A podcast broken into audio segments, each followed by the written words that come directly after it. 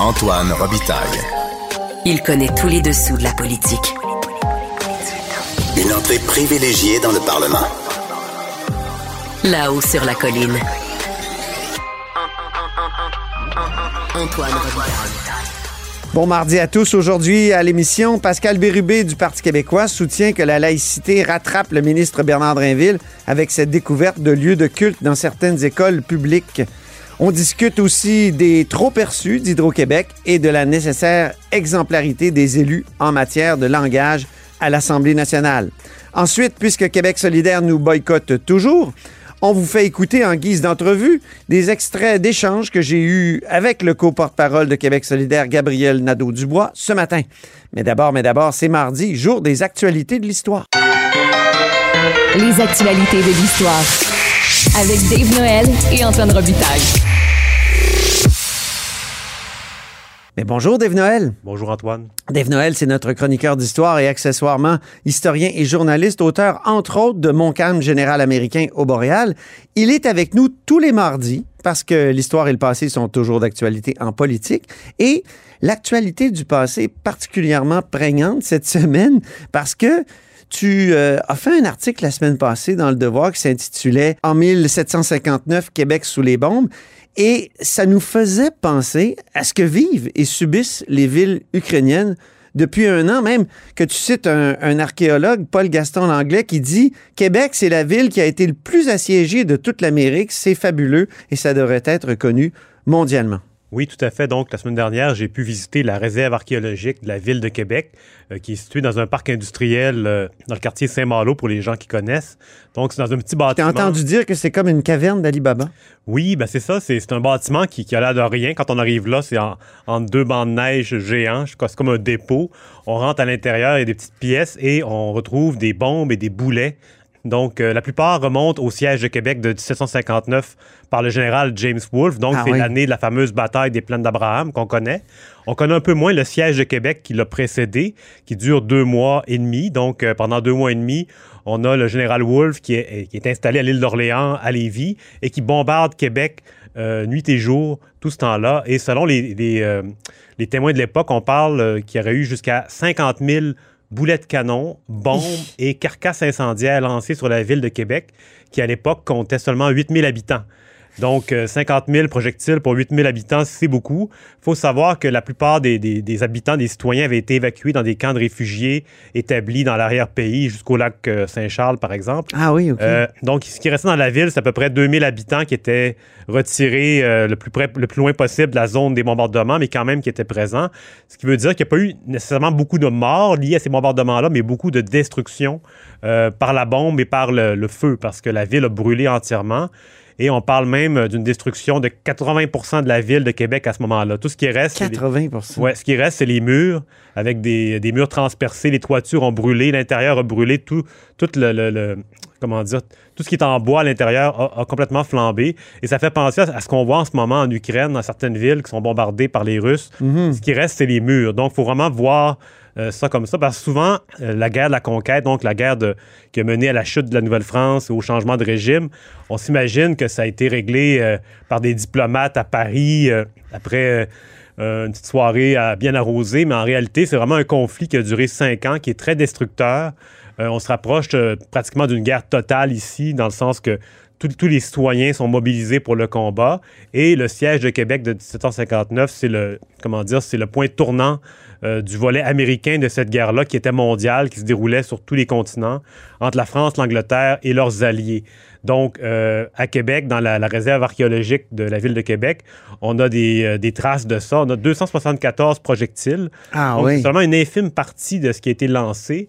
Ce qu'il faut savoir, c'est que la- le Vieux-Québec appartient à plusieurs entités. On a la Ville de Québec, on a le gouvernement fédéral, Ah oui. par l'entremise de Parc Canada, et on a le, le- le Québec qui lui-même a des terrains. Donc, les, les projectiles sont un peu éparpillés partout. Et souvent, euh, comme le sol de Québec est très humide, ce que me disait l'archéologue, c'est que ça ne favorise pas nécessairement la, la conservation de certains éléments euh, de métal, par exemple les carcasses incendiaires.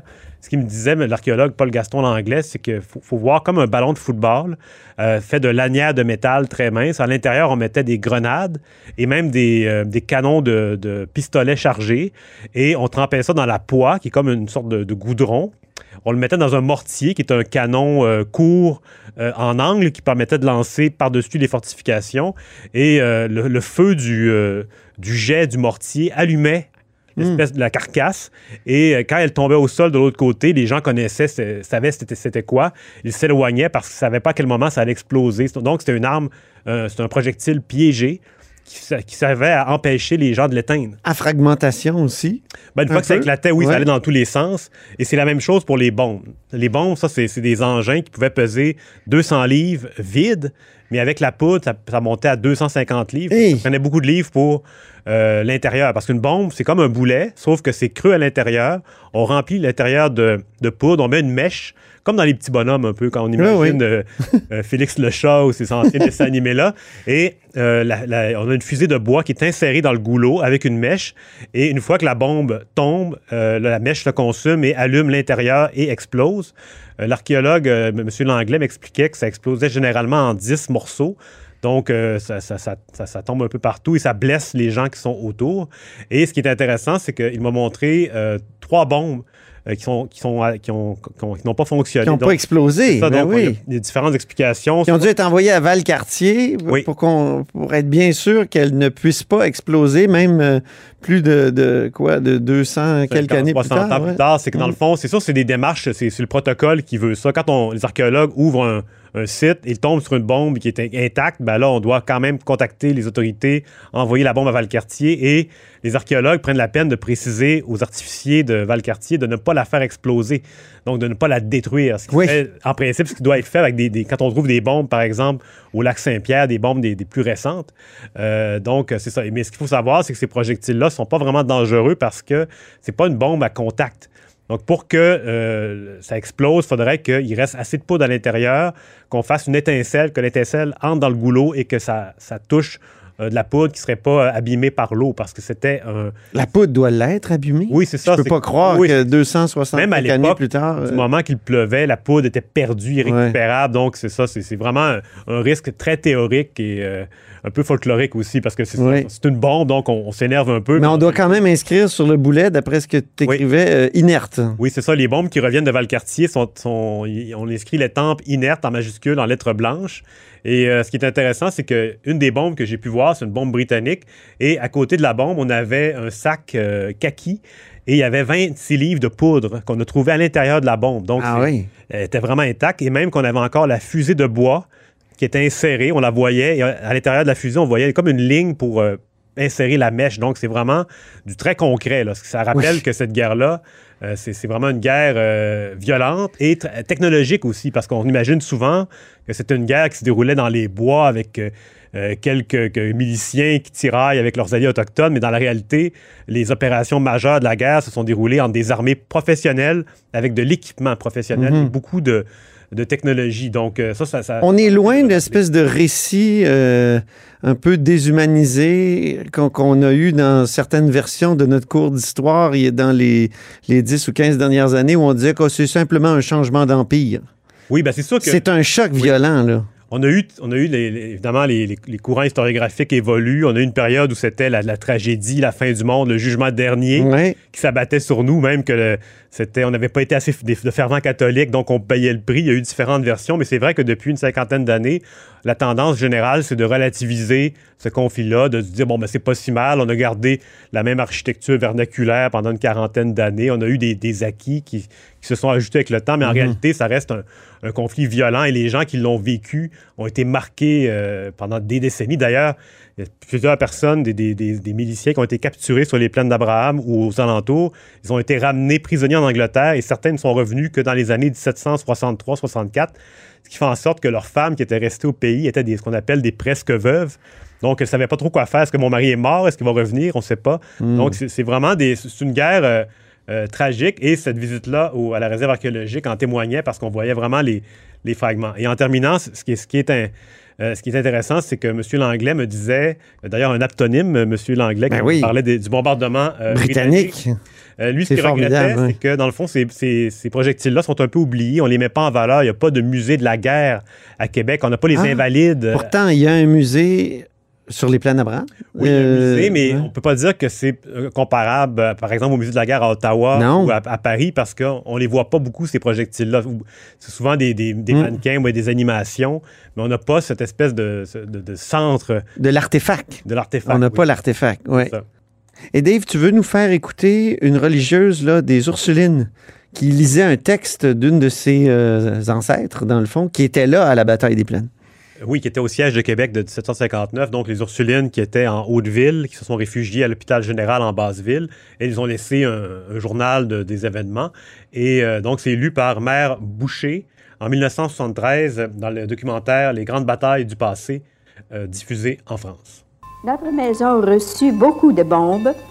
Il y en a une, entre autres, qui est entrée par les fenêtres de la communauté et euh, qui s'est écrasée dans la lingerie, qui était au sous-sol. C'était une belle chambre, qui est devenue plus tard les quartiers généraux de Moray.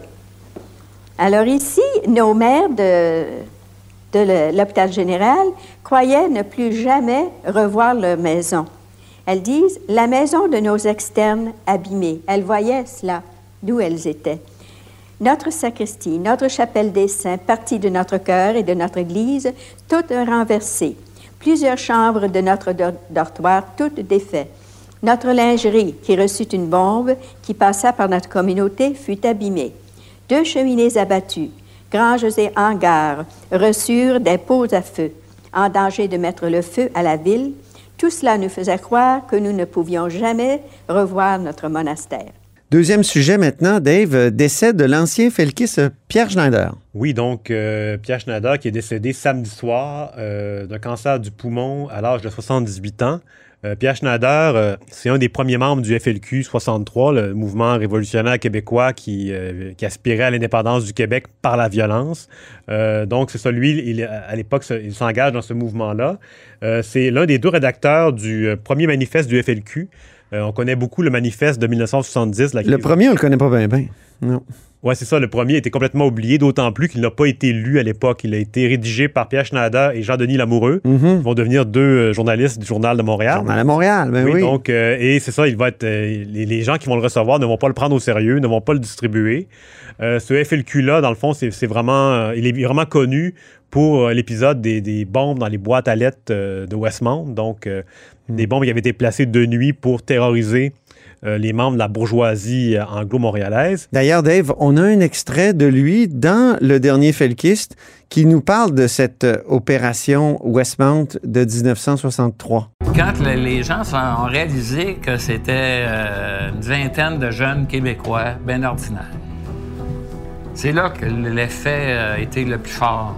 Les journaux comme Le Devoir, tout ça, on disait, hey, c'est- ce sont des nôtres, ce sont des jeunes, ce sont des indépendantistes, puis on peut pas les blâmer complètement parce que la situation euh, au Canada français se détériore depuis tellement d'années, puis eux autres, ils veulent, puis peut-être ont-ils été maladroits. Mais en tout cas, on sentait que il y avait une certaine sympathie qui s'est installée, peut-être pas pour le geste, mais pour le but. Et rapidement, après deux mois d'activité, ce réseau-là, il est démantelé. Pierre Schneider est arrêté. Euh, sa particularité à lui, c'est à l'époque, c'est qu'il est libéré sous caution, à l'instar de Mario Bachand, qu'on connaît Oui. bien. Oui. Euh, donc, les deux hommes avec Roger Tétrault. On y a consacré une série documentaire Oui. en six épisodes, euh, le dernier Felkiste. Oui, donc à l'époque, Bachand, Schneider et Roger Tétrault s'enfuient aux îles Saint-Pierre et Miquelon, un archipel français dans l'espoir de gagner la France. Mais oui. Et finalement, ils, ne parviennent pas à partir de, de l'île vers la France, donc ils vont se diriger plutôt vers Boston en avion. Et euh, finalement, ils sont capturés, ramenés à Montréal. Et là, euh, Pierre Schneider va purger euh, deux ans de prison au pénitencier Leclerc notamment. Euh, dans son ouvrage euh, Boom Baby Boom, il raconte vraiment les, les affres de la prison, l'enfer qu'il a vécu là-bas. À sa sortie de prison à la fin de 1965, donc Schneider devient reporter judiciaire. Il connaît évidemment bien le, le milieu, il l'a vécu, l'a expérimenté. Euh, il va être à Wallopolis, au Journal de Montréal. Il va d'ailleurs diriger la section art et spectacle à la fin, euh, en fait, au tournant des années 2000. Ouais. Et euh, il va publier son autobiographie qui va être rééditée plus tard. Euh, lui va prétendre qu'il a été la source d'inspiration de, de Raymond Lévesque pour le- la chanson Bozo les culottes. Donc, qui raconte l'histoire d'un Felkis, poseur de bombes, et lui, se, voyant en lui, il est convaincu qu'il a servi d'inspiration. Euh, il s'est établi dans les Laurentides, euh, il s'est établi dans les Laur- les Laurentides où il vivait sa retraite. Il, va être, euh, a été très actif sur les réseaux sociaux. D'ailleurs, il va commenter la progression de sa maladie dès l'annonce de son, son diagnostic. Et d'ailleurs, ça a créé un petit imbroglio. C'est que le 28 mars dernier, il avait publié une vidéo annonçant sa- qu'il euh, qu'il allait décéder bientôt, donc très bientôt. Et euh, il y a eu des, des- des annonces sur son décès qui ont précédé sa mort. Donc, euh, ça a été clarifié par la suite. Euh, le dimanche dernier, la famille a confirmé son décès, donc, qui a eu lieu samedi soir. Merci beaucoup, Dave. Puis tu reviens la semaine prochaine pour d'autres actualités de l'histoire. Merci, Antoine.